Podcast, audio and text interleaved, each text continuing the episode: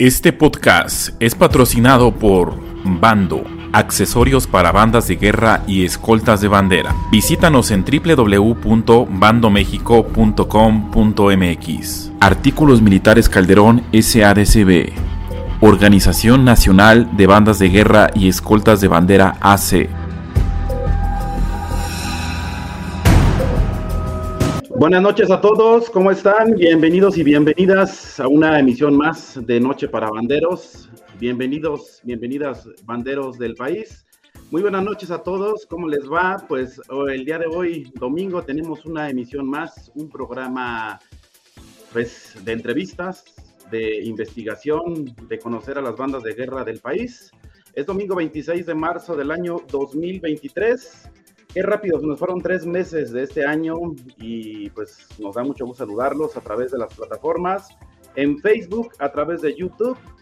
Nos puedes encontrar como arroba oficial de guerra y también en el canal eh, de Noche para Banderos. Agradecemos a nuestros patrocinadores Artículos Militares Calderón y a la Organización Nacional de Bandas de Guerra y Escoltas de Bandera AC.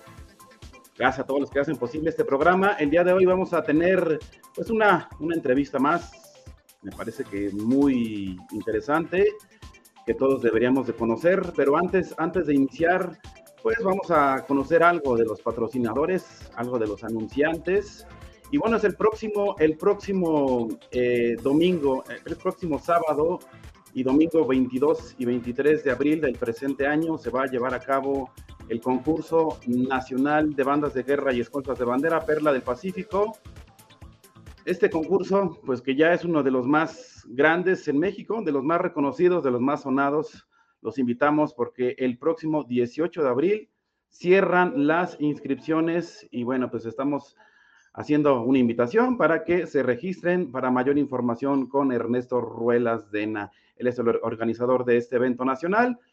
Y pues bueno, uno de los tantos factores que han revolucionado las bandas de guerra en los últimos meses, sobre todo, pues es el manual 2020, el muy controvertido manual de los cambios que hubo durante la pandemia y que no nos dimos cuenta hasta apenas pues unos, unos seis meses cuando salió la luz pública de cómo deberían estar ejecutados los toques. A petición del patrocinador, vamos a ponerles esto, es el toque de llamada de banda para que vean cómo se ejecuta. Y bueno, pues ya regresamos de inmediato, ahora sí de lleno con la entrevista.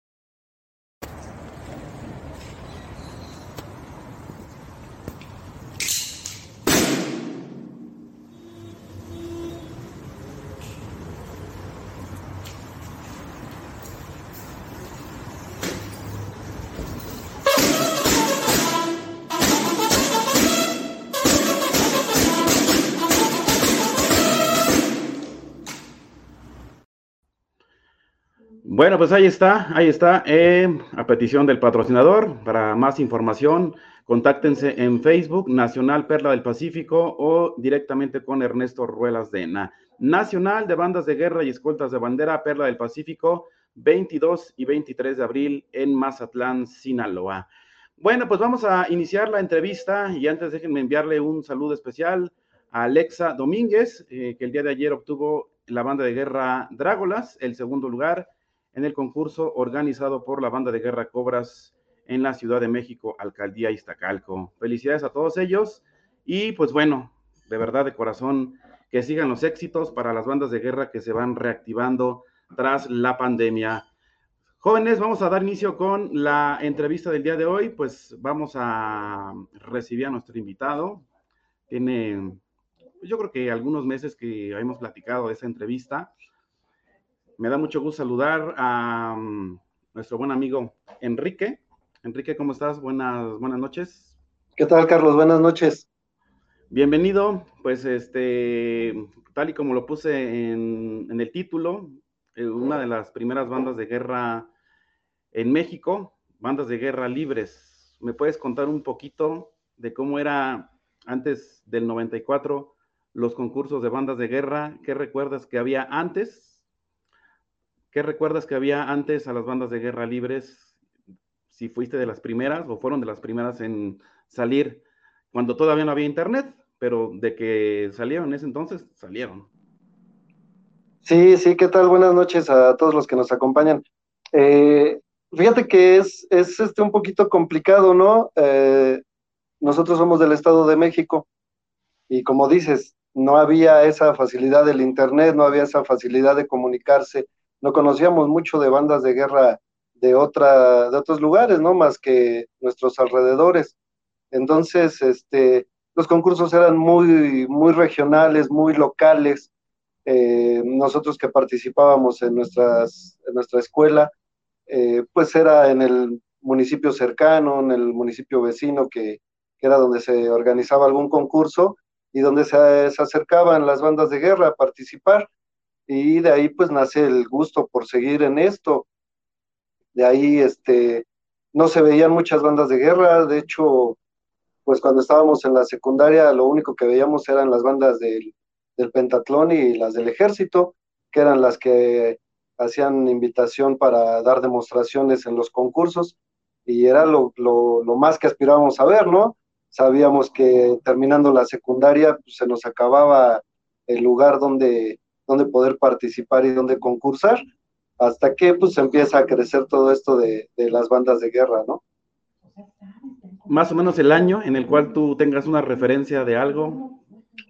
Eh, bueno, yo soy de la generación 86-89 de secundaria uh -huh. y eh, esa era la época en la que empezábamos a ver, ¿no? Cuando estábamos en, este, con compañeros, este, eh, amigos y vecinos de, de, bandas de guerra, que era donde, donde nos conocimos.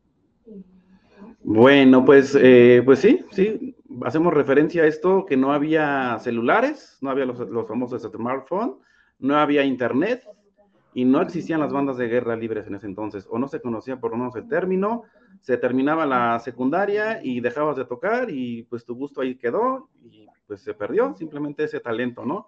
Hoy en día pues existen ya las famosas bandas de guerra libres, hemos hablado de este tema, de cuándo se empezó a popularizar esa palabra y esas bandas de guerra libres que mantienen activo el medio constantemente. Enrique, pues ahora sí, eh, pues cuéntanos un poquito de cómo iniciaste en las bandas de guerra, en qué momento te empezaste a involucrar. Me imagino que como todos, desde muy pequeño, nace el gusto. Sí, sí, sí, de hecho, pues eh, nos encantaba, ¿no? Esa, esa pasión por estar tocando. Eh, quien fue mi instructor en la secundaria cuando estaba yo en tercero, eh, me llamaba, me, llevaba a donde él eh, daba instrucción en alguna otra escuela, lo apoyaba y ya de ahí me quedé, ¿no? Este, salí de la secundaria y seguí apoyándolo. Eh, se puede decir que pues ya era parte yo de, la instrucción de una, de una secundaria, donde mi instructor fue el que me acompañó. Entonces, este, desde ahí ya no paramos, empezamos a buscar, ya después, este, ya no era nada más su ayudante, ya pude tener la, la, posibilidad de tener bandas de guerra yo solo por mi cuenta y no he parado desde entonces. 15 años tenía yo cuando salí de la secundaria y llevo más de 34 en esto de, de ser instructor. Bueno, pues ahí está otra gran referencia del Estado de México, principalmente como lo mencionas. Eh, relativamente aislados a la Ciudad de México, relativamente y hasta cierto punto, a pesar de que tenemos una, una, cercanía, o sea, todos los concursos que son de la Ciudad de México, es fácil el desplazamiento hacia la Ciudad de México, pero pues bueno, vivíamos en, en, en la colonia, en el municipio, en la demarcación, y bueno, ahora sí que estás hablando de cómo te, de, te empezaste a desenvolver, y después, pues empiezan, empiezan a pasar cosas, empiezan a, como que, como que el gusto va más allá y dices, quiero, quiero seguir, o sea, no, no, no me conformo con escuelas, no me conformo con esto, pues inicia, inicia el, el, camino de, la, de, las bandas de guerra libres. No le conocían bandas de guerra libre, quiero suponer, o no sé en ese momento qué es lo que estaba pasando en, en el entorno, pero cómo inician vikingos, ¿cómo, ¿cómo, inicia en ese momento? Sí, sí, mira, pues eh, lo que dices, no había nada tanta comunicación. Nosotros eh, íbamos a, a, las tiendas de, de instrumentos en, en, este, en la Ciudad de México, específicamente pues era donde había en la calle de Moneda, ¿no? Entonces, eh, adquirir material y ahí nos encontrábamos las convocatorias.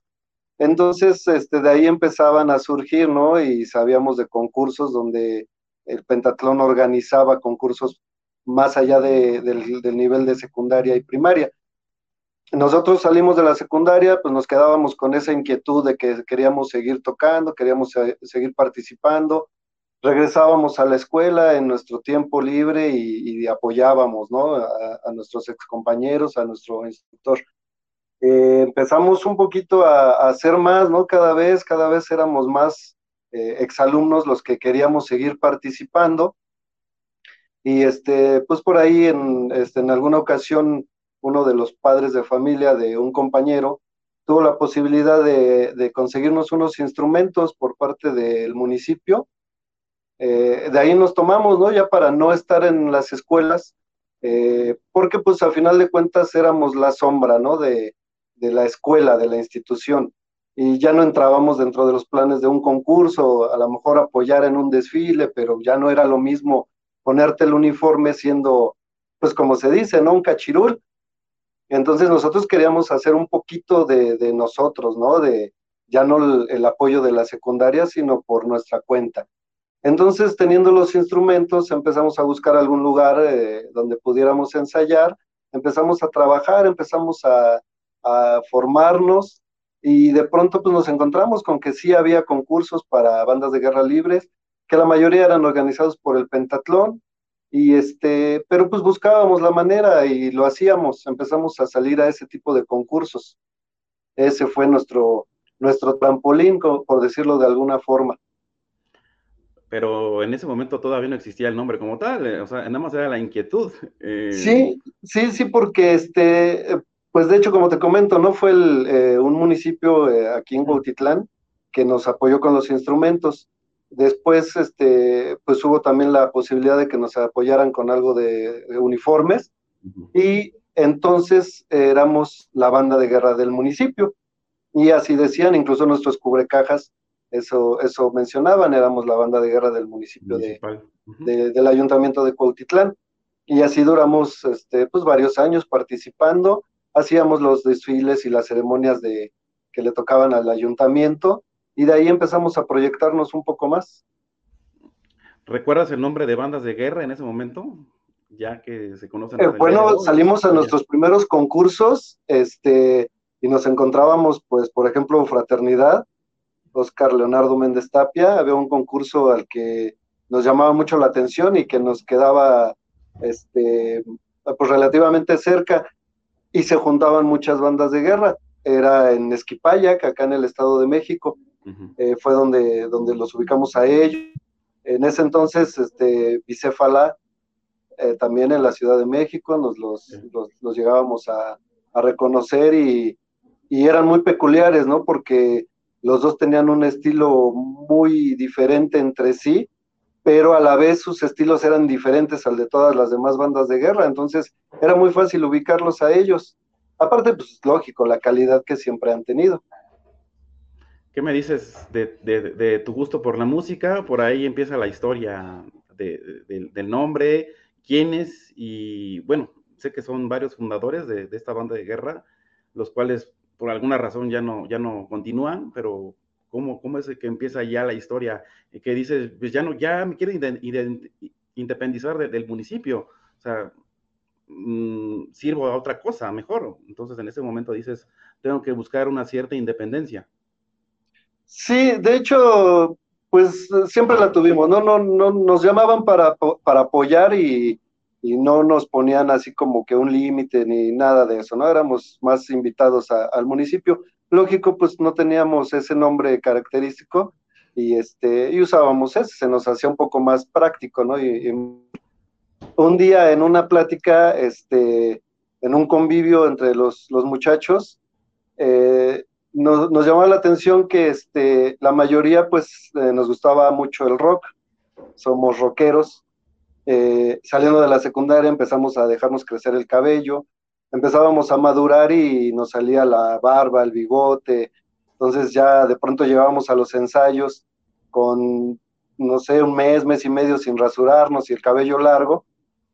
Y en uno de esos convivios dice, eh, quien fue nuestro instructor, eh, dice, es que nosotros parecemos vikingos, porque andamos greñudos, andamos barbones, de pronto este, llegamos y andamos yendo por todos lados, este, como si fuéramos navegando y conquistando.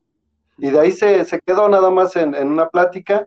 A la siguiente, eh, al siguiente ensayo llega uno de los compañeros y trae el logotipo de los vikingos, eh, como lo hacíamos entonces, ¿no? Como a manera de, este, de, un, de un molde para poderlo pintar en los tambores y nos gustó, ¿no? Nos gustó mucho la idea de, que nos identificábamos con ese aspecto y este y el ver ya ahí un logo poderlo este, usar en nuestros tambores pues nos daba más identidad y de ahí nos quedamos como vikingos.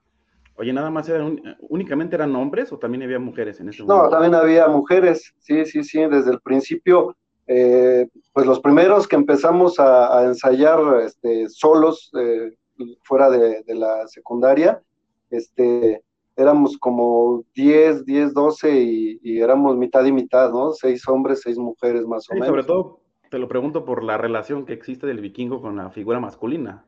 Por eso lo pregunto, ¿no? A lo mejor. Ah, sí, sí, somos vikingos, no somos machistas, eso sí.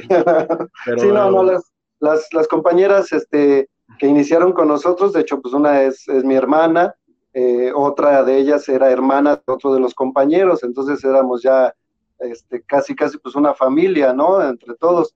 Y eso fue lo que nos, nos ha tenido siempre en ese aspecto, trabajando y, y sabiendo que hay confianza, ¿no? No era un, no era un trabajo egoísta donde nada más uno quisiera trabajar y quisiera sobresalir. Era un trabajo en conjunto donde a todos nos gustaba.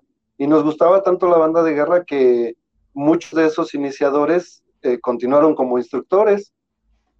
Y ahora que, este, que bueno, por, por comentarlo, el, en octubre pasado, este, celebramos nuestro 28 aniversario y la mayoría de esos iniciadores se presentaron a participar con nosotros en un pequeño evento que, que realizamos.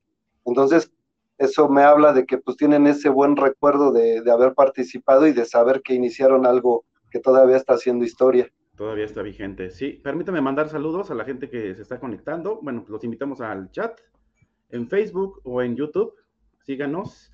Eh, Sly Is, eh, dice amigo Enrique Hernández, saludos. Saludos. Buenas, noches, Alexa Domínguez. Saludos y bendiciones. No, muchas gracias. ¿Qué tal? José Luis Torres Corona. Buenas noches, José Carlos. Saludos cordiales desde Tecoutla, Veracruz. También a nuestro amigo de la banda de guerra Vikingos, Enrique Hernández. Lo extrañamos en este pasado concurso. Sí, hombre. Una banda de guerra muy original. Los invitamos a la primera exhibición de bandas de guerra, primaria, secundaria, en el Ayuntamiento de Gutiérrez Zamora. Informes con el profesor Arturo Guzmán, saludos especiales. Muchas gracias, gracias. Y Alexander Miranda Rojas. Bueno, pues ahí están comentando. Los invitamos para que participen en el, en el chat. Roberto Alejandro Abelar García, saludos, Quique. Saludos, Quique, atentamente el Búho, Israel Márquez. Bueno, pues aquí están Aquí están conectándose y interactuando un poquito. Los invitamos para que estén con nosotros eh, compartiendo este, esta, esta pequeña conversación. En, Enrique, entonces, en ese momento es cuando pues ya, ya, ya queda eh, plasmado, ¿no? El, nombre de la banda de guerra y ahora sí, pues em, empiezan a ensayar o continúan ensayando. Ahora sí, pienso yo que con un objetivo un poquito más claro y dicen, pues ahora sí que nos empiezan a identificar, ¿no? Sí, es que como te menciono, ¿no? al no haber tanta, tanta difusión, o bueno, más bien tanta facilidad para, para la difusión de concursos, pues para nosotros era un poquito difícil. Pero como ya habíamos iniciado y pues ya se tiene el contacto, ¿no? Ya te ven participando en un concurso, y ya está organizado el siguiente, ya te dan la convocatoria o se pedía el número de, de teléfono y ya tenía uno contacto con otros instructores, con otras regiones entonces ya no nada más era estar esperando uno o dos concursos al año, sino ya había un poquito más de, posibilidades. Entonces eso le daba a uno más pauta para seguir trabajando, sabiendo que ya teníamos otros eventos, ¿no? A donde poder participar. Ok. ¿Y qué me comentas? Eh, eh, bueno, en ese momento empieza ya la, la, originalidad, como le llamo yo, de, esta banda de guerra, esa, esa, característica que los volteaban a ver con ese estandarte que hasta la fecha todavía mantienen. Eh, me acuerdo que cuando yo los vi por primera vez, 2001, 2002, pues venían caracterizados como tal, eh, eran, en ese momento, pues tú me mencionaste, ¿no? Eran pues más adultos, ahorita a lo mejor ya son más jóvenes, eh, pero por ahí empiezan algunas complicaciones, empiezan a, presentar en concursos y ya los empezaban a, voltear a ver por, por, la forma en cómo se vestían. ¿Notabas algo en ese momento? Sí, sí, no, se, nota, eh, se notan los dos lados, ¿no? De la, de la moneda. Eh, hay gente que te ve y, dice, yo los he escuchado tocar y qué bien lo hacen, a pesar de, de, su aspecto, ¿no? Del cabello largo, que no tiene nada que ver con el aspecto militar que representan las bandas de guerra en sí, ¿no? Entonces, este, y había quien nos criticaba, o sea, y había gente que, que sí, nos tiraba muy feo. Eh, incluso hubo concursos a donde no nos querían ni siquiera dejar participar porque no éramos eh, el prototipo de bandero que ellos esperaban, ¿no? Ellos quieren ver gente eh, pues con casquete corto, bien rasurados, bien afeitados y todo. Nosotros jamás llegamos a un concurso sin uniforme, eh, ah, bueno, a excepción de las, no sé, primera dos veces que en lo que podíamos usábamos mezclilla y, camisetas de un solo color, ¿no? Eso yo creo que se ve en muchos lugares y todavía en la actualidad he visto bandas de guerra que sus primeros concursos así los realizan, lo que quieren ya es salir. Pero después de ese, de ese apoyo que tuvimos del municipio de Cuautitlán, jamás nos presentamos sin uniforme y siempre era igualdad en los instrumentos también batallábamos mucho, pero siempre nos presentábamos con, los instrumentos del mismo material, del, mismo armado y todo, ¿no? O sea, cumplíamos con las reglas que, nos establecían. Solamente pues lo que no nos gustaba era esa parte de cortarnos el cabello y, y, cuando podíamos nos dejábamos el bigote en forma de vikingos pues para llamar la atención, también nos gustaba. Entonces, este, te digo, había quienes nos criticaban sin conocernos, sin escucharnos, sin ver nuestro trabajo en banda de guerra, y había quienes esperaban a, vernos, ¿no? Para saber qué, tal lo hacíamos. Y ya cuando nos escuchaban, pues había gente que, sí quedaba sorprendida, ¿no? De, decir, ¿cómo puede ser que estos este, tipos eh, bigotones y greñudos hagan las cosas bien, ¿no? Y, y, la prueba está en que lo hacíamos bien en la mayoría de los concursos pues eh, siempre quedábamos en buenos lugares. ¿Cuáles son esos concursos que asististe? Así que, que digas, ya empezamos, ya, ya existían las bandas de guerra libres. 2002, 2003 ya se empezaban a conocer bandas de guerra libres y empiezas a asistir a, qué concurso recuerdas, así que dices, asistí y nos llevamos una grata experiencia y nos fue bien y de ahí empezamos a motivarnos más. Pues eh, mira, los, los de Nesquipayac eh, fue de manera muy, muy, este, muy personal, ¿no? El, sentimiento de lo que te reconocía la, gente, porque se acercaban y te lo decían. El lugar, el, premio, no se lograba por esa parte, ¿no? La, organización era muy estricta, era pentatlón y, nos, nos, nos relegaban un poquito pero el reconocimiento de la gente siempre ha sido y, ha sido muy bueno, ¿no? Uno de los, de los primeros donde, donde este, nos gustaba también el, participar, eh, un concurso que ya lleva varios años, que por cierto le mando saludos allá a mi amigo el Pato, en, aquí en Ecatepec, este, también muy buenas participaciones y, y, te dan el reconocimiento. Y nuestro primer este, nuestro primer Calderón en 2006, eh, acompañado también de nuestra participación en, Monterrey y en Nuevo León en el Nacional de Tres de Diana, que fueron ya no nada más el reconocimiento de la gente, sino la puntuación que te da el concurso. Puntuación y compararlo con los lugares de las otras bandas de guerra, dices, pues oye, me estoy muy bien, ¿no? Salió muy bien el trabajo y, y y te da la, satisfacción y la fuerza para seguir trabajando. En Calderón fue este, un sexto lugar, en, este, cuando todavía se dividían en bandas foráneas y bandas de, la zona metropolitana. Y este, en Monterrey, Nuevo León, pues arriba de 60 bandas de guerra y nuestras puntuaciones nos daban para llegar dentro de los, de los bandas de guerra que pasaron a la final solamente el hecho de llegar a un nacional De verdad es una manera de reconocer el trabajo de las bandas de guerra. De verdad, eso lo digo abiertamente. Y bueno, pues va a haber quien me critique como siempre, pero yo sí de verdad expreso que no cualquier banda de guerra se para en un nacional. En principio por los recursos económicos, o sea, sabemos que un nacional pues son muchos gastos y en segunda pues te da una cierta visibilidad y una motivación para seguir. Pues, sí, bastante, y más en esta, en esta ocasión, ¿no? como te comento, en ese concurso de Monterrey, pues no está a la vuelta de la esquina, como dices, y es un concurso de, de dos días, tres si contamos eh, la, junta previa. Entonces hay que planear todo eso, ¿no? Toda esa parte de, de, mover 35, 40 personas de la Ciudad de México hasta allá. Yo sé que hay bandas de guerra que, que viajaron más lejos, ¿no? Y, y también se aplaude muchísimo, pero vamos, hablamos de las circunstancias de cada uno.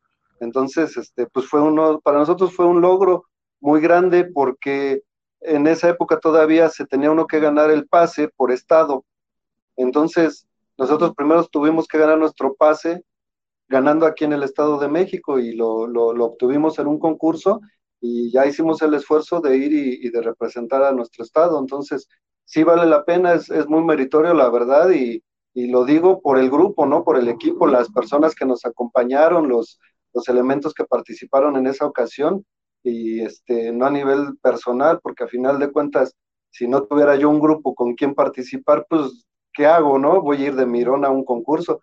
Y fui, participé, ¿por qué? Porque tenía gente atrás de mí que me apoyó y que estuvo conmigo y que, luchó. Enrique, me voy a, retroceder un poquito al tiempo y quiero preguntarte ¿qué, fue lo que pasó con, aquellos fundadores de vikingos, que nada más hasta la fecha eres tú. tengo entendido que nada más eres tú, el único fundador. Hubo otros tantos más que ya no pudieron continuar. ¿Qué, es lo que tú sabes que pasó? Mira, todo tiene un ciclo, ¿no? En esta vida. Entonces, este, es, el ciclo de ellos terminó, eh, no por situaciones este, incómodas ni, malas, al contrario, ¿no?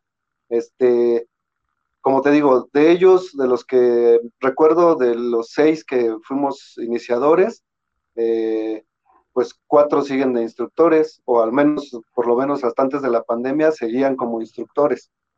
Eh, de ahí algunos, este, las razones escolares, ¿no? Sus estudios, concluir una carrera, el volverse un profesional en su actividad, un profesionista, pues los llevaron a, alejarse un poquito, aunque no totalmente de las bandas de guerra, ¿no? Este, insisto, hay algunos que, todavía siguen participando o queriendo retomar, de hecho, porque por ahí ya, ya supe de algunos compañeros que, han querido retomar la, la actividad y digo, qué padre, ¿no? Qué bueno con nosotros también están las puertas abiertas siempre para, para que lo puedan hacer.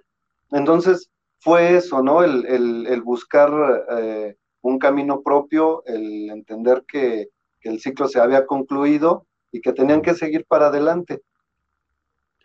¿Qué relación tenías con Román? Eh, que en paz descanse, nuestro buen amigo, quien pues partió en la, durante la pandemia.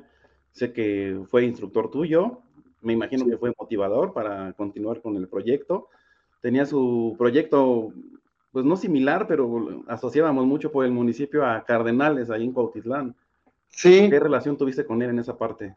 No, no, la relación con él fue muy buena, fue muy buena, fue muchos años que estuvimos. De hecho, él, este, poquito tiempo después de que nosotros tuvimos nuestros instrumentos, él se agregó con nosotros. Él, este, estuvo no sé, cerca de 10 años eh, participando con, nosotros, con la banda de guerra. Después, pues él, él quiso y, e hizo su, proyecto aparte, ¿no? Entonces, eh, seguimos teniendo muy buena relación hasta los, la última vez que nos, que nos pudimos ver, pero fuimos muy buenos amigos, más allá de, de instructor y alumno, este, sí lo puedo decir abiertamente y los que nos conocen lo saben muy bien, fuimos excelentes amigos, eh, nos, nos llevamos a decir que éramos familia por, por esa situación, ¿no? Lo, Convivimos mucho tiempo, muchísimo tiempo juntos. Incluso cuando todavía ya estaba él en Cardenales y yo seguía acá en Vikingos, eh, fuera del tema competencia, eh, seguíamos viéndonos, salíamos este, de pronto a, a, platicar, a echar una copa, una cerveza, entonces fue una relación muy, muy buena, muy, muy agradable. Como todos, ¿no? Yo creo que no hay relación de gente que realmente se diga que tiene una amistad donde no haya altibajos, ¿no? Había veces que, que no coincidíamos en las ideas y, chocábamos, ¿no? Chocábamos mucho por, por eso mismo. Él, él, defendía mucho sus puntos y uno también defiende los suyos, ¿no? A final de cuentas, si no fuéramos necios, creo que no seguiríamos en esto de las bandas de guerra, ¿no? Y nos desanimaríamos a la primera. Pero fuera de eso, siempre supimos este, limar asperezas y, seguíamos con la amistad, muy, muy buena amistad, muy, muy entrañable. Y se le extraña mucho. Bueno, pues déjame mandar saludos a la gente que está en el chat. Afortunadamente se van acumulando y pues voy muy buenas, buena respuesta. Mm, ok, dice Roberto Alejandro Abelar García, saludos Quique. Israel Márquez, saludos Quique, atentamente el búho. Roberto Alejandro Avilar García, atentamente el bebote. María Guerrero Oliva, siguen adelante cumpliendo sus sueños. Dios los bendiga. Saludos desde Omaha, Nebraska. Abrazos desde los Estados Unidos. Muchísimas gracias. Saludos, saludos. Camo Vikinga, te amamos, apa. Saludos, saludos cordiales. Eh, saludos a mi papá. Qué orgullo, Hernández Hernández Fátima. Ahí está. Pues comentando. Tenemos algunas anécdotas que platicar. Fraternidad, Unidad Zacatecas, saludos de Zacatecas. Saludos, saludos. saludos a todos, un fuerte abrazo, atentamente. Ah, mi massage. Massage, perdón. Sergio me cita, saludos al papá de los pollitos. Ahí está comentando en YouTube. Eh, Javo Aguayo, saludos Enrique. Fátima Hernández, saludos a mi papá, siempre orgullosa de ti. Juanita Gracias, Sánchez Pérez. Saludos al instructor, banda de guerra, eh, vikingos, Enrique Hernández. Saludos. Mon Mora, mucho gusto verte, Enrique. Saludos y muchos abrazos. Bueno, sigan mandando sus saludos y eh, pues aquí seguimos eh, en este programa. Enrique, entonces llega un momento en donde esas complicaciones, yo creo que hay que darle vuelta a la página y continuar con el trabajo, ¿no? Que es, y como todo, ¿no? Hay ciclos a donde pues se van algunos elementos y tienes que buscar más. ¿Cuál es, el, cuál es el, la, raíz de, reclutar elementos? Sí, mira, eh, básicamente primero pues mis escuelas, ¿no? Yo llevo muchos años de instructor y siempre pues tratamos de estarlos invitando a, a los jóvenes, a quienes les agrada mucho la idea y de inmediato se, se integran. Hay quienes batallan pues porque son muy jóvenes y dependen mucho de las de las decisiones de los padres, ¿no? Y de sus tiempos, sobre todo. Eh, sabemos que ya no es tan fácil como hace años este, salir a la calle y andar solo, ¿no? Entonces, esos jovencitos pues, dependen mucho del tiempo de los papás y a veces se puede, a veces no se puede y ni modo, ¿no? Se sigue haciendo la invitación. Eh, en diferentes lapsos de, la banda de guerra ha habido compañeros, eh, alumnos míos que de pronto crecen y se vuelven instructores también y entonces hacen también esa labor de, invitación en sus escuelas y también ha habido épocas donde se nutre uno de, alumnos de, mis compañeros, ¿no? Porque ya dejaron de ser mis alumnos también. No, no, no negamos también que recibimos gente de, otras bandas de guerra, eh, pero siempre yo trato de, de pedirles esa parte, ¿no? Si están trabajando en una banda de guerra, eh, no hagan eso, ¿no? De, irse a otra de, esa forma. El agradecer y salir bien de donde estás y de donde te dieron el apoyo, de donde te dieron la, confianza y la oportunidad de estar participando, agradecelo, ¿no? Y, salte bien, salte por la puerta grande. Y si de verdad quieres estar acá, adelante, ¿no? Acá también te vamos a abrir las puertas, pero evitarte conflictos y evitar los conflictos, ¿no? Porque hay instructores que son este, como todos somos un poquito envidiosos, ¿no? Queremos nuestro trabajo hacerlo más grande y queremos gente de todos lados. Pero esa parte de, tomar gente de otras bandas de guerra, no, no, no, no es este, no me parece muy correcto, ¿no? Si ya se salió de la banda de guerra, si ya tiene tiempo que no toca y quiere retomar con nosotros, pues adelante, ¿no? Encantado de la vida, que, seamos una opción para, para que él siga con su gusto por la banda de guerra. En, eh, a mí me ha tocado Actualmente tengo un, elemento. Nosotros ensayamos en Cuautitlán Izcalli. Él vive en esa Hualcoyot. se avienta más de dos horas y media de camino y va y trabaja con nosotros y ensaya y, ha sido dos veces el año pasado eh, ganador del concurso de cornetas de órdenes en individuales y viene trabajando con nosotros.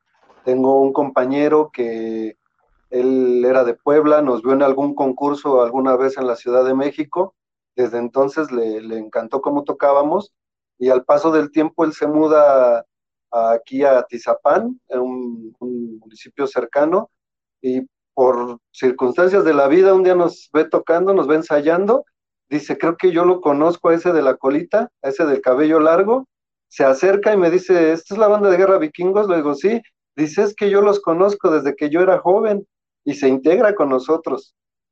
Y así nos ha tocado gente que viene de, municipios un poquito alejados de nuestra zona y que se hacen a veces hasta hora y media de camino, se, se integran con nosotros y eso pues te llena de satisfacción, ¿no? Porque no cualquiera hace ese esfuerzo, ¿no? Ah, como ahora que hay tantas bandas de guerra y que por municipios a lo mejor podemos nombrar una o dos o tres, y teniendo la posibilidad de, viajar a la Ciudad de México, donde hay más bandas de guerra y hay más forma fácil de transportarse y de trasladarse, prefieren batallar un poco y venir con nosotros. Entonces, eso es, se agradece, ¿no? Se agradece muchísimo en, ese elemento que quiere formar parte de nuestras filas y, lo llena uno de satisfacción y de orgullo saber que, que prefieren venir acá a irse a otro lado. Enrique, hay una pregunta que nunca le he hecho a mis entrevistados y fíjate que es muy interesante. ¿Cómo es formar a un elemento desde ceros? O sea, todos hablan de que sí, los elementos con experiencia van llegando, algunos ya la tienen, otros no, pero tú, ¿cuál es el método que utilizas para hacer tocar a un niño? Digo, a grandes rasgos, un niño, un joven, o un adulto, no sé qué quiere aprender. Sí, mira que, que este, bueno, en las escuelas, pues ah, es, nuestra labor, ¿no? esencialmente para eso nos pagan, para enseñarlos a tocar. Pero eh, ya a nivel libre me ha tocado, me han tocado jóvenes de, bachillerato, este, que no saben nada de bandas de guerra. Y nada más las han escuchado por ahí y se acercan a, este, a integrarse con nosotros. Tengo por ahí, eh, ahorita en la memoria, unos tres, cuatro casos de, de jóvenes que nunca tocaron en banda de guerra ni en primaria ni en secundaria y se quisieron integrar con nosotros. Y es el mismo proceso, yo lo veo de esta forma. Paciencia sobre todo. Hay momentos que, como instructores y, pues más lo vamos a decir realmente los que nos pueden decir que de la vieja escuela, sabíamos que antes eh, era un poquito más fácil, ¿no? Esa parte de ser más estrictos ¿Por qué? Porque a lo mejor el papá lo dejaba más o entendía más esa situación, ¿no? Ahora pues nos, nos limitan y digo, también se vale porque también se puede enseñar sin, sin ese, esa rigidez, ¿no? Entonces, primero pues basarlo en, la paciencia, en explicarlo bien y mucho, mucho yo lo, lo baso en la repetición. El repetir, el repetir, el repetir, eh, ya sea un golpe, ya sea una rutina, ya sea una nota, ya sea la embocadura, todo es repetición. Les digo a mis muchachos, aquí no hay polvitos mágicos, ni hay varitas, ni, ni hay este, palabras de aliento que te vayan a hacer tocar mejor.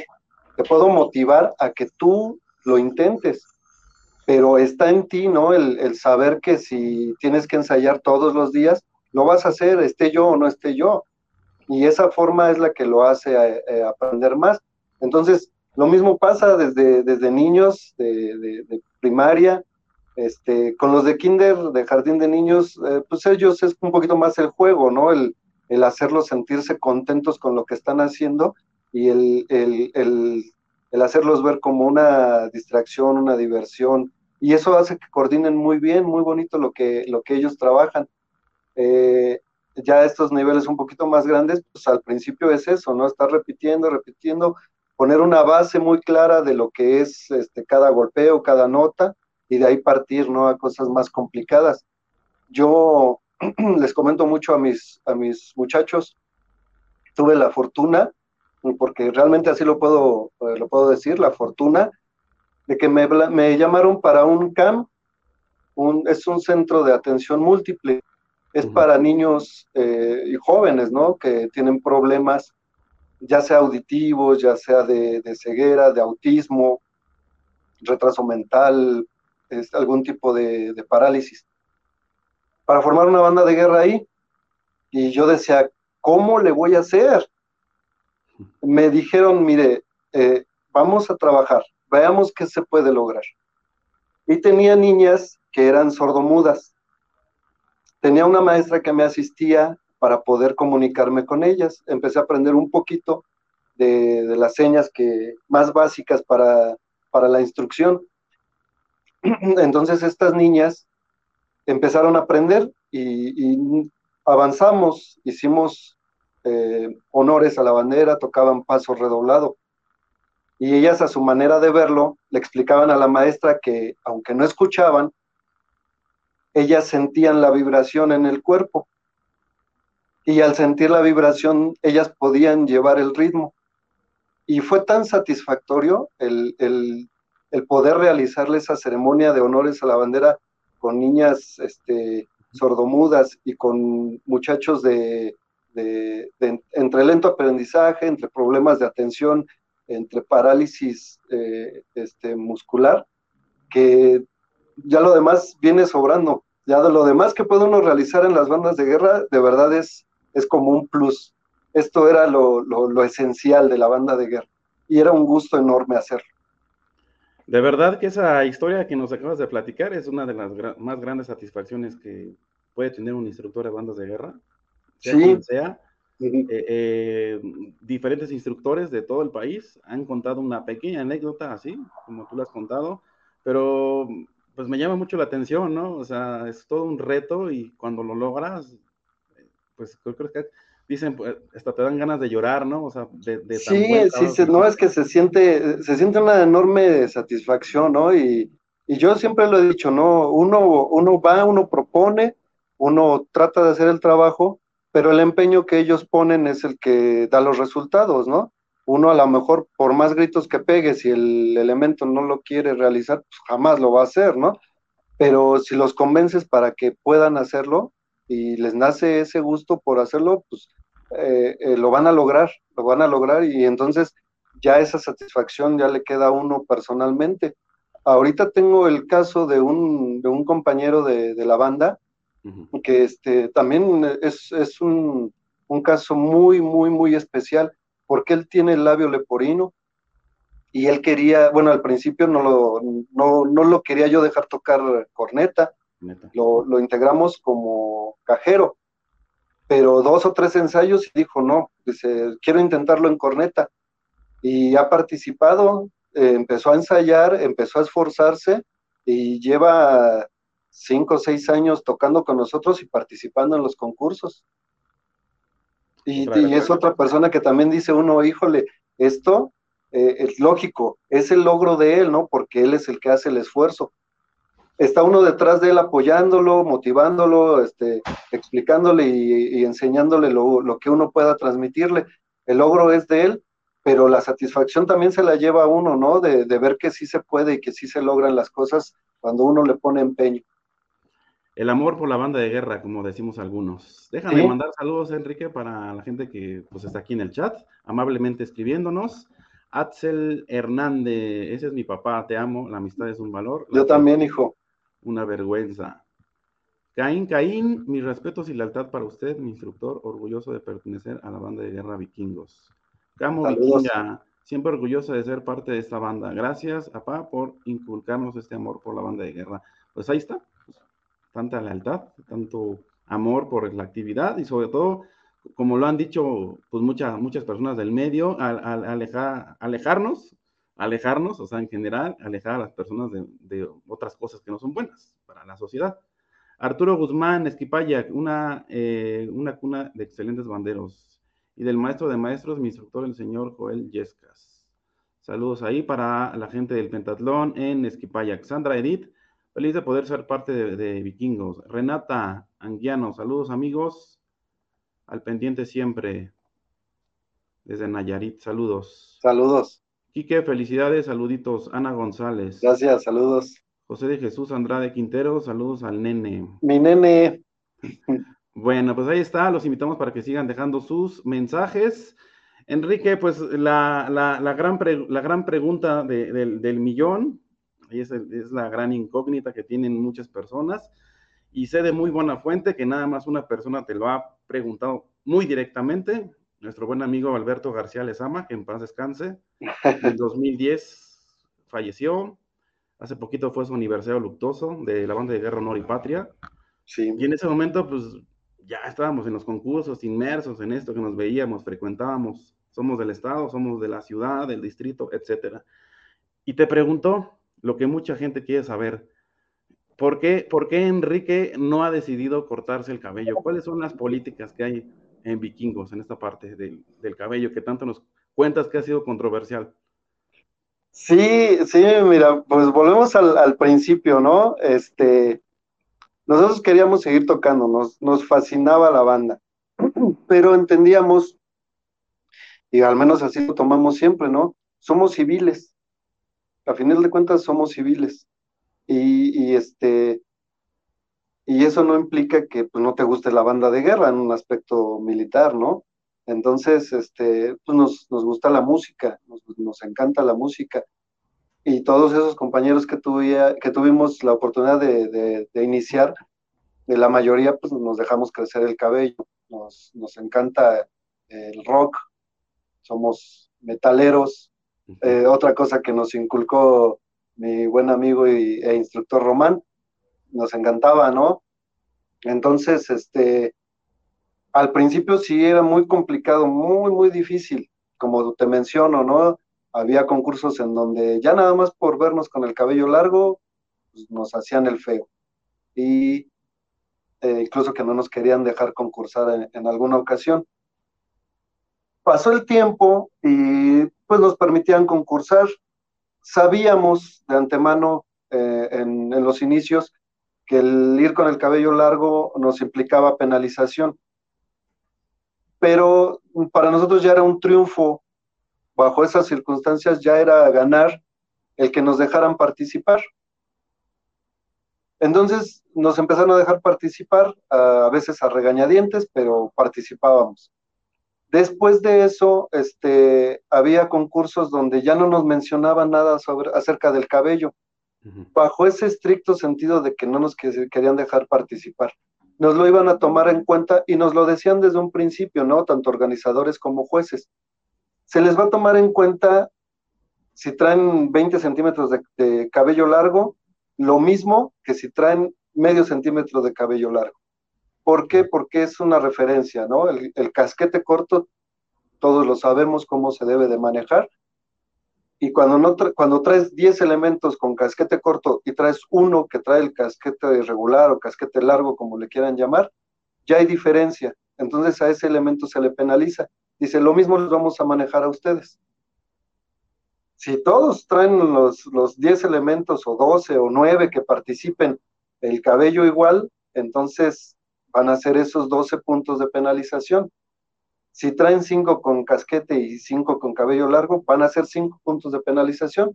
Adelante, para nosotros, eso en lugar de, de, de, ponernos un límite o, o, una penalización que nosotros dijéramos, nos da miedo, pues no, era más motivante, ¿no? Porque ya decíamos, ahora ya nos dejan participar tal cual somos y nos mostramos eh, dentro del aspecto de la banda de guerra, tocando y marchando y haciendo posiciones y todo, y ya no se meten con mi aspecto personal, ¿no? Que de pronto, pues sí decíamos, no, pues, este, eh, platicando, ¿no? Pues es que si, si vamos a eso, nos están, este, coartando nuestro derecho de personalidad y vamos a demandarlos, nos, jugando, ¿no? Que ahora quién sabe, ¿no? Con tantas cosas que suceden pueda pasar en otros lados, no, nosotros no, no vamos por ese, por ese lado. Pero ya teníamos la posibilidad de participar, ya nos contabilizaban bien nuestras calificaciones sin, sin penalizarnos extra por esa situación. Entonces, pues adelante, lo hacíamos encantados de la vida y ya después eh, hacíamos lo del bigote y también nos contaba lo mismo, ¿no? Un elemento mal rasurado y punto, nada más. Y sí, ¿no? O sea, veíamos elementos que, no sé, a lo mejor el viaje se les hacía muy pesado o cualquier cosa, llegaban a concursar en otras bandas de guerra y no venían bien afeitados y les costaba un punto. Y nosotros que durábamos tres meses con el bigote, nos costaba el mismo punto. Digo, pues adelante, nosotros entonces, eso es más, más abrirnos la posibilidad de trabajar y, entonces sí a lo mejor lugar, luchar por, por algún lugar, ¿no? Por algún premio en, algún concurso. Y pues de ahí ya nos tocó, la verdad es que empezamos a, a tener lugares, a tener primeros, segundos, terceros lugares en, en concursos y a pesar de que teníamos el cabello largo o traíamos el bigote. Y pues entonces eso me, me dice a mí, pues si no te lo cortaste hace años, que, que era la, la, el límite para que la banda de guerra creciera, pues ahora que ya crecimos y que ya tenemos esa posibilidad, pues yo creo que menos lo voy a hacer, ¿no? Y de ahí también nace una, una de las partes en la banda. Yo no les exijo el que se corten el cabello. Uh yo les exijo trabajar, ¿no? Y que hagamos el esfuerzo por, por buenos lugares, buenas participaciones. Luego, el cabello es lo de menos. Cualquier cosa, menos el cabello. sí, sí, sí, al final. Instrumentos, me han dicho, me han dicho este, muchachos que, que su bigote no les sale como para hacerse la forma de un vikingo, que le sale la barba y que si se dejan la barba, les digo, no, la barba no. Le digo, el bigote sí, porque es parte de, de ser vikingo, ¿no? El, el, la idea que todos tenemos de un vikingo, ¿no? Digo, pero la barba no. Digo, si es el bigote adelante, si no, rasúrate. Y ha habido muchachos que, que a regañadientes pues se rasuran y ni modo. Pero luego es que nada más son esos dos aspectos. Digo, si es bigote, bigote, si es cabello largo, cabello largo. Si no, de ahí en fuera, pues cortate el cabello, es tu gusto por traerlo cortito, córtatelo bien para que participemos. Ese no te va a costar trabajo porque es parte de tu día a día. Y así es como lo hemos manejado, lo manejado y yo creo que así lo vamos a seguir manejando. Y en el caso de las damas, pues es normal, ¿no? Con el cabello recogido, como se maneja actualmente. Sí, sí, y ya ellas se ponen de acuerdo, ¿no? Este, para rasurarse la parte de abajo, el tipo de peinado que quieren utilizar, el, el tocado que van a usar sobre su, su chongo y eso, ya es, ese es parte de cada una de ellas. Yo una vez vi y, y se me hacía muy agradable, ¿no? y, el sentido de responsabilidad que implica el hacerlo. Una banda de guerra de, en un calderón, si no me equivoco, eran de, Sinaloa o de Sonora, la verdad no recuerdo bien, pero ellas se raparon toda, toda, toda la, lo de acá abajo, ¿no? Desde las sienes hasta lo de abajo de la nuca. Y digo, y se vale, ¿no? O sea, es, es bueno eso, ¿por qué? Porque habla que ellas se quisieron responsabilizar de esa manera y, este, no regalar aspectos al azar, ¿no? Entonces, este, nosotros estamos a lo mejor en el lado contrario, no nos los vamos a cortar, pero vamos a tratar de que vayamos todos parejitos.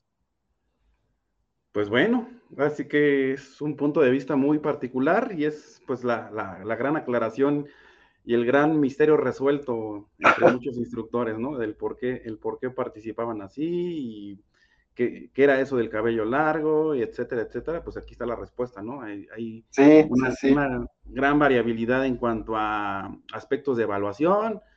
Bueno, es un tema muy complejo que hemos aquí tratado innumerables veces.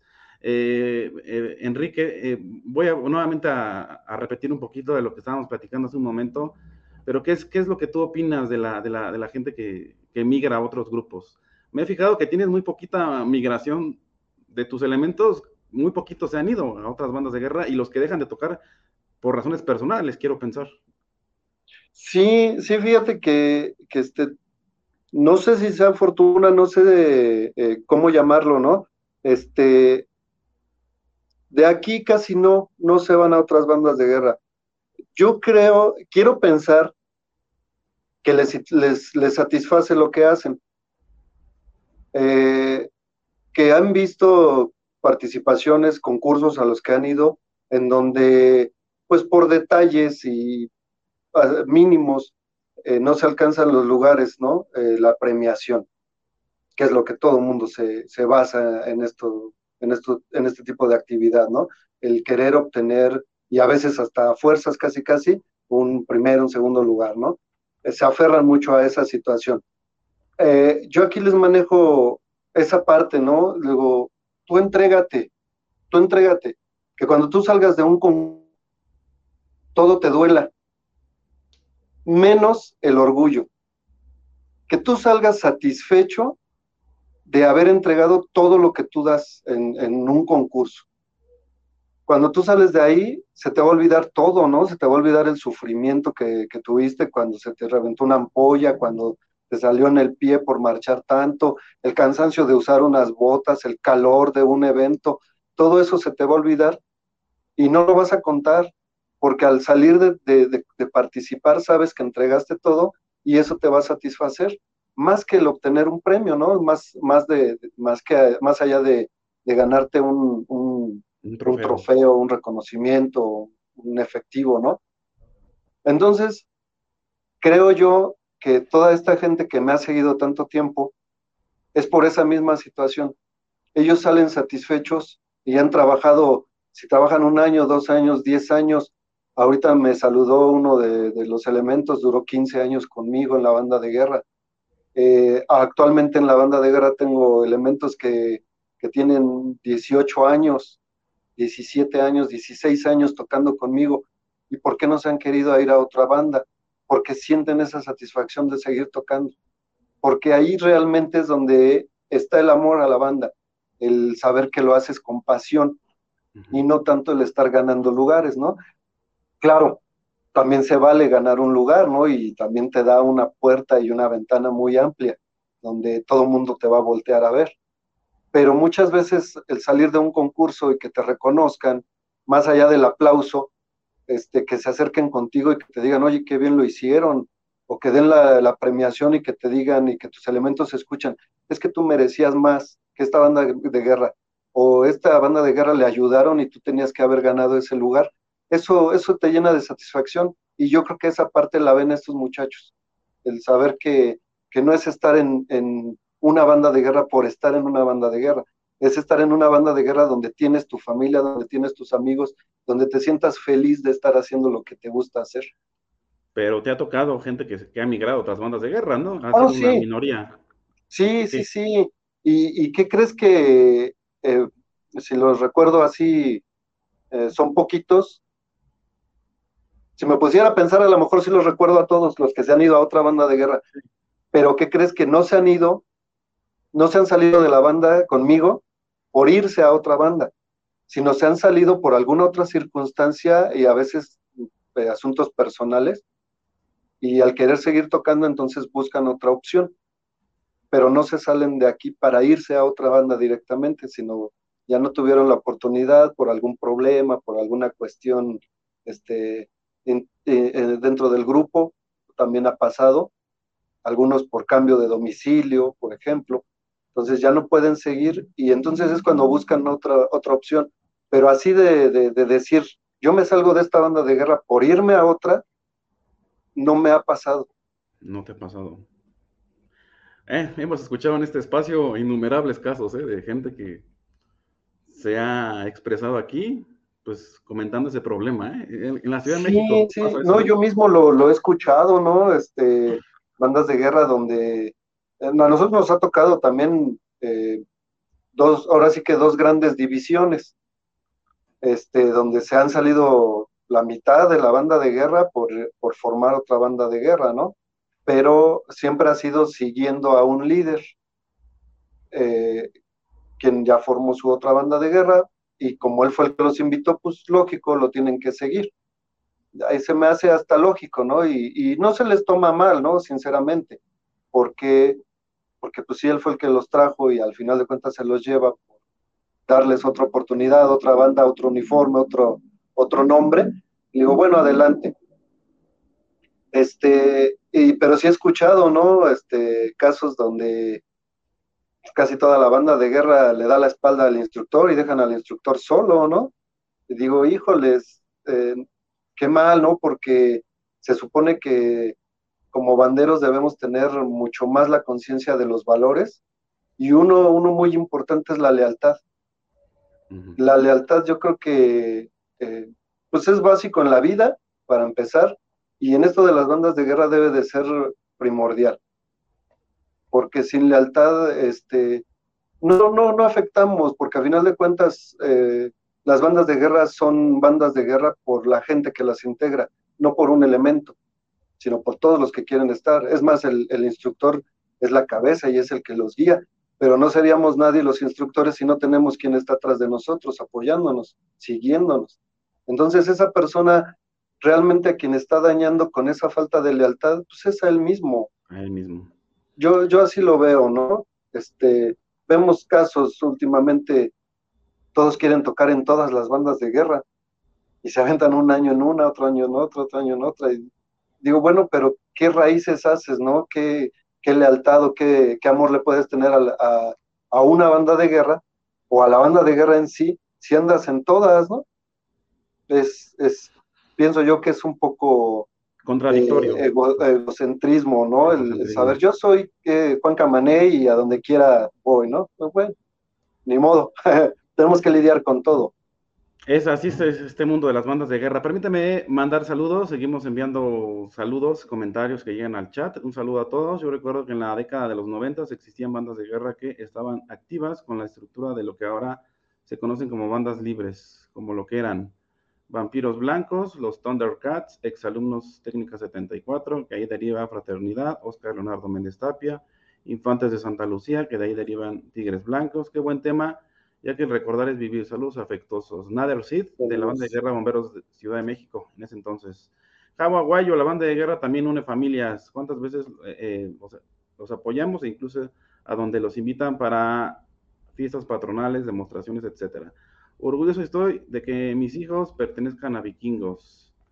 Saludos especiales y pues mandamos un saludo. Gracias, banda de guerra vikingos, por todos esos años de diversión. Fue un honor para mí el haber formado parte. Ahí está gente que formó parte de, esta agrupación, Enrique, al pendiente en el chat.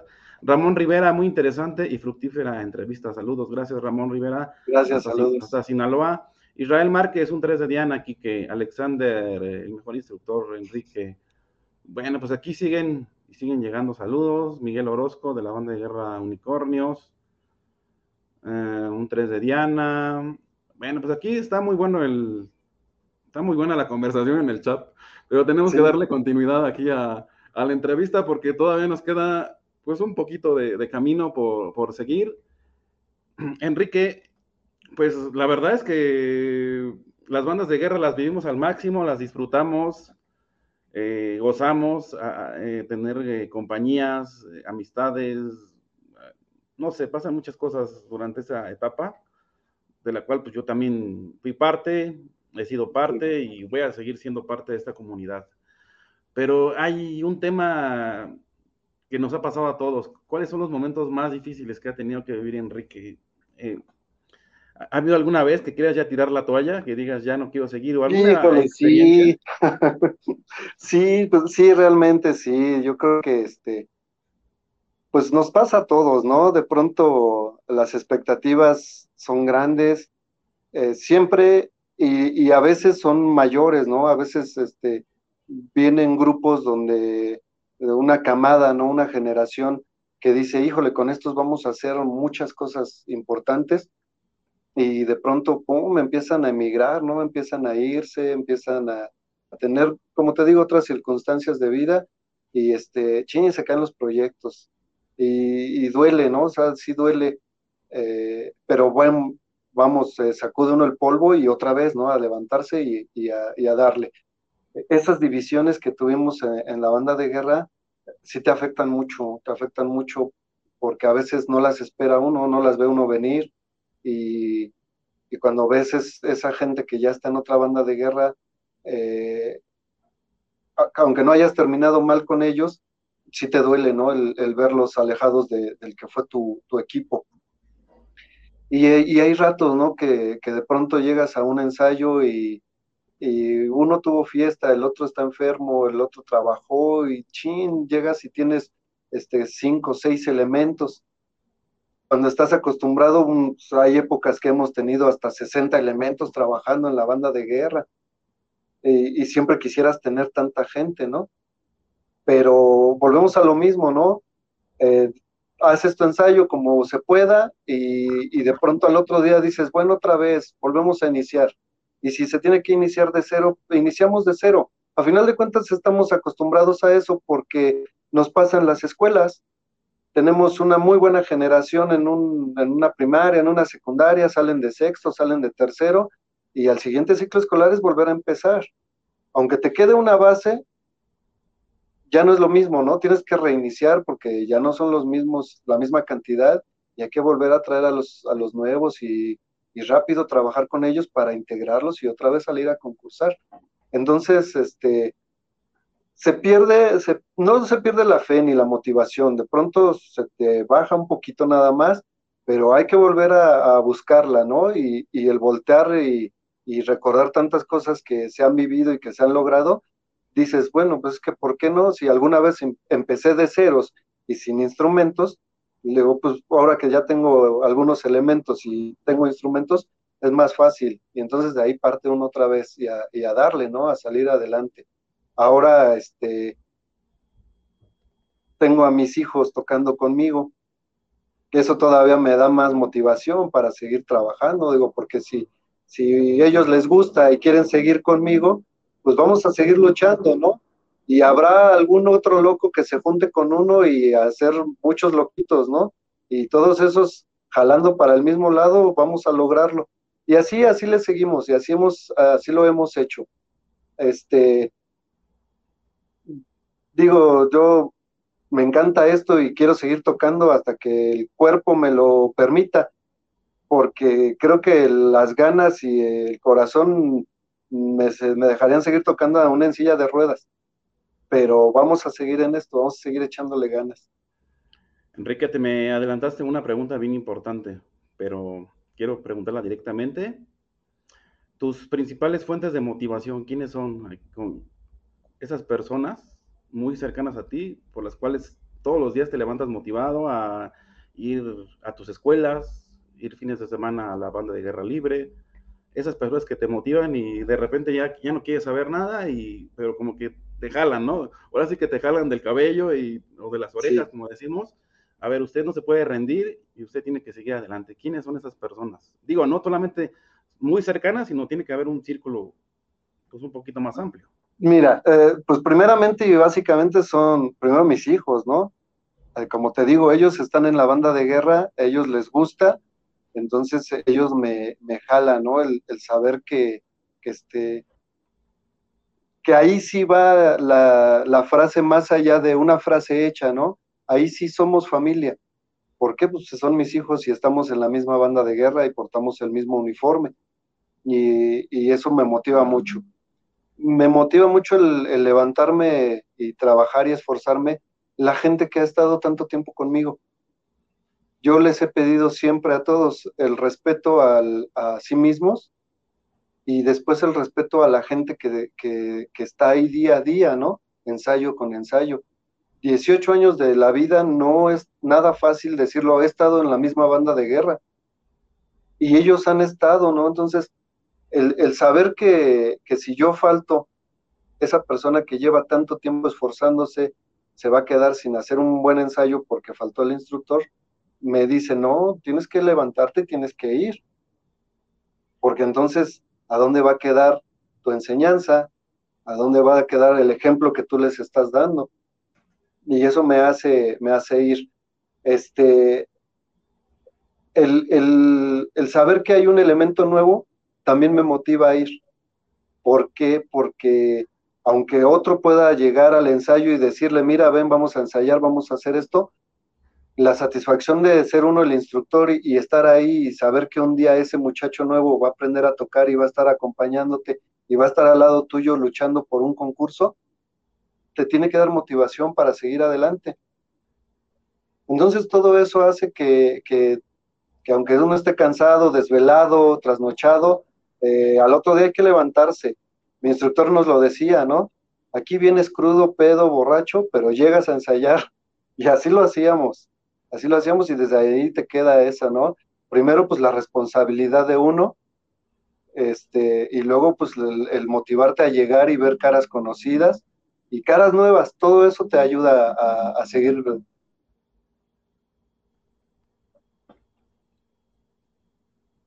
Enrique, platícanos ya me la platicaste el otro día que estábamos conversando, pero platícanos ahorita en público esa vez que, que vimos a vikingos o que te vi a ti, creo que eras tú, concursando con un bebé en tus brazos. Ah, ya.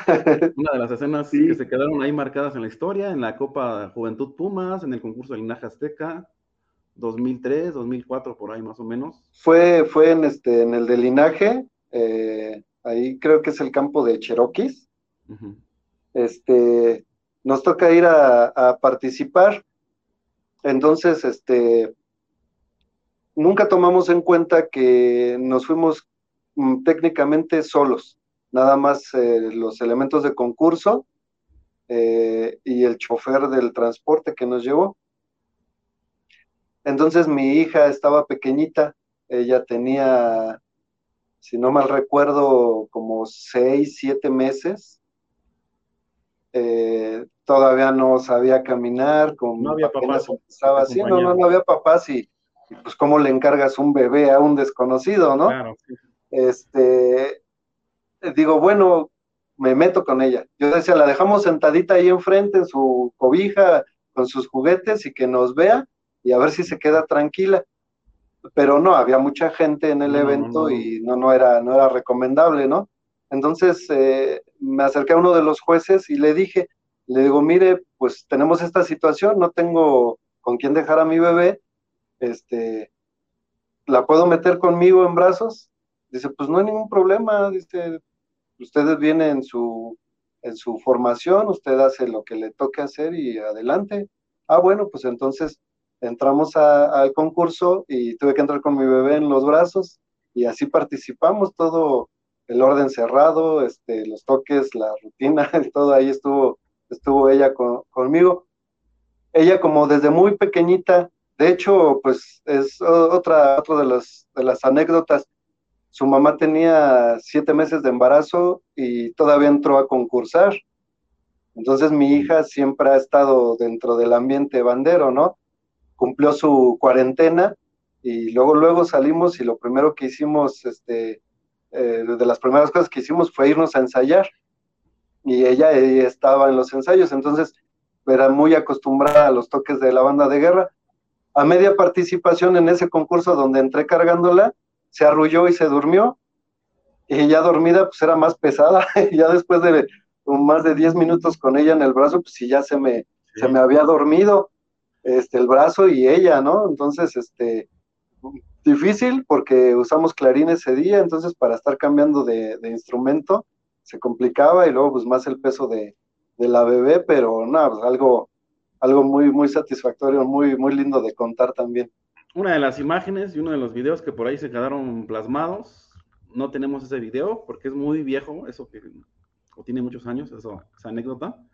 Pero una de las imágenes, o sea, que me quedé grabado y que muchos recordamos cuando éramos pues todavía más jóvenes, niños en ese momento, vikingos y viene cargando un bebé, o sea, en participación. Se quedó plasmado así en la mente de muchas personas. Entonces, pues aquí está. No, y si no me equivoco, ya hasta la uniformábamos también, así que ya ya podía pasar revista. Literalmente lleva toda su vida de, bandera. Sí. Sí, sí, ahí, ahí anda ella. Bueno, pues déjame, pues ya vamos a ir casi cerrando, casi cerrando la entrevista. Vamos a los últimos saludos, que pues hay muchos saludos el día de hoy. Dice, saludos, soy Javi Aguayo y Vikingo por siempre, un sonido, una banda. Javier Santiago Aguayo, saludos, soy Vikingo por siempre, ok. Nos vemos el martes. Ah, Alvin René Bustos Bolaños, es la imagen icónica de vikingos, creo que los conocí en el 2006. Bueno, estaban hablando ahorita de, las barbas y todo eso que estábamos sí, sí, sí, sí, Muy bonitos comentarios del, pelón greñudo, ese era con las mujeres banderos, pues, Volka Radowski. Bueno, no sé si lo conozcas. No, no, no. No sé si habla de, a lo mejor de mi amigo Román. Sí, ajá, sí, seguramente. Sí. pero bueno, el perfil le mandamos un saludo. Javier Santiago Guayo, ¿cómo olvidar ese Nacional de Monterrey? Si hasta el piso, eh, ¿qué? Dormimos, ¿se acuerdan, carnales? están contando cosas ya de, del pasado del 2006. Aquí andamos, Quique, todo el apoyo, mis vikingos. Camo Vikinga, dice 13 años siendo vikinga y no lo cambiaría por nada. Pues ahí está. Ahí está, mira. Una de las personas que me consta eh, que ha sido leal hasta más no poder, ¿eh? o sea, no Sí, no, no, o sea, bastante de ella De, ella yo siempre la puedo poner como ejemplo porque ha sido tan fiel y tan leal que ya sin pensarlo ya sabe uno que ahí está y que uno puede contar con ella. Platícanos, ahorita que estamos hablando de ella, precisamente platícanos de, esa, de cuando la veías aquí en el programa. ¿Qué, se sentía, eh? ah, no, qué padre, sí, sí, sí. De hecho, ella fue en, su, en su época, fue la primera que me comentó que, que, que se hacía una entrevista conmigo. Le digo, adelante, ¿no? Yo por mí encantado. Este, sí me gusta estar hablando y más de todas estas situaciones, ¿no? De, de, remembranza.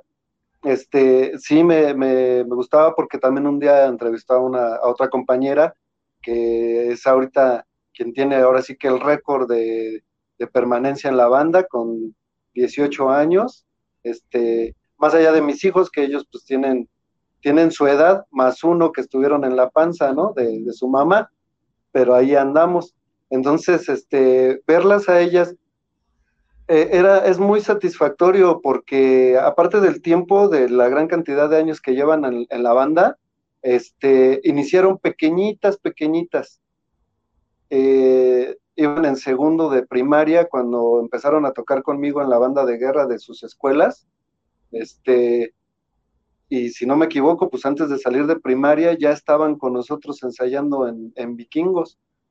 Entonces los ve uno crecer, eh, desarrollarse en todos los aspectos, ¿no? Eh, emocionales, físicos, profesionales, porque las dos ahora son este, profesionistas. Y, dices, vuelvo a lo mismo, a la misma palabra, los pone uno de ejemplo, porque a veces hay muchachos que dicen, es que ya no voy a banda de guerra porque tengo que estudiar o sea, como si el estudiar estuviera peleado con la banda de guerra, ¿no? Pero siempre he tenido elementos y, puedo contabilizar muchísimos de todos los que han estado conmigo en la banda y, nunca dejan de ensayar y tienen sus carreras profesionales. Tengo chef, tengo psicólogos, tengo licenciadas en, en danza, en artes folclóricas. Tengo muchísima gente que se ha graduado y, y, nunca han dejado de trabajar, de tocar en la banda de guerra. Entonces, ya cuando alguien pone ese pretexto, pues es como que ya no quiere participar, ¿no? Entonces digo, pues, mejor busque, digo, a mí búscame otro pretexto que me convenza, porque todos los pretextos los he escuchado y todos me los sé. Digo, de esa forma no, no, se, no se puede, pero con ellas dos es, es muy especial, ¿no? Eh, el, te digo, el haberlas, haberlas visto crecer, este, conocer a sus familias, porque siempre han estado también apoyándolas y tras de ellas una de ellas también su hermano duró muchísimos años. Y este, y ver ese grupo, ¿no? Quien acaba de comentar que viajamos a Monterrey. Allá eh, rentamos una casa sin muebles y dormíamos en el piso con tal de ir a concursar y fueron familias completas las que nos acompañaron. Eso es lo que hace más bonito el estar eh, en, en, este grupo, en esta banda de guerra, porque ahí realmente se hace uno familia. No sé realmente, yo tampoco he estado en otras bandas de guerra, no sé cómo lo manejen, ¿no?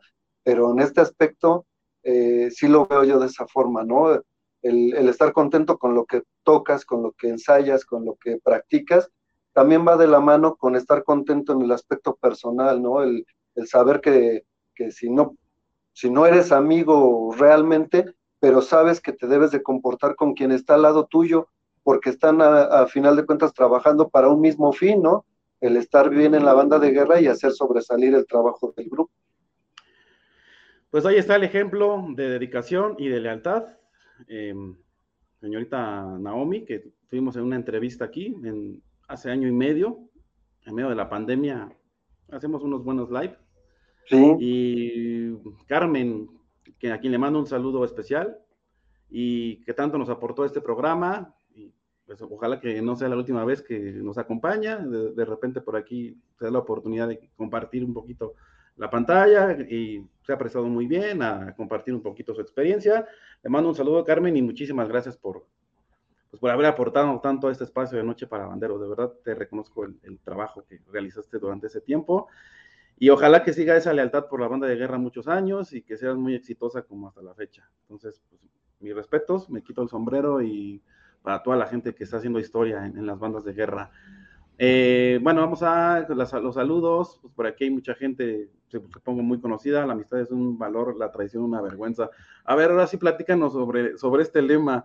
La amistad es un valor, la traición es una vergüenza. Me platicó el buen Teodoro de Patos Salvajes, que pues es ya muy conocido este, este lema. ¿Nos puedes platicar el origen? Sí, eh, pues eh, como todo, ¿no? Hay gente que, que sí ve por su lado y no le importa, ¿no? Dejar atrás. Hay, hay, quien, hay gente que de frente te dice gracias, ¿no? Nos vemos y ya no sigo. Entonces, sí nos tocó una ocasión alguien que, que nos puso, este, antepuso aspectos personales a los del grupo y se va, ¿no? O sea, se va y de mala manera.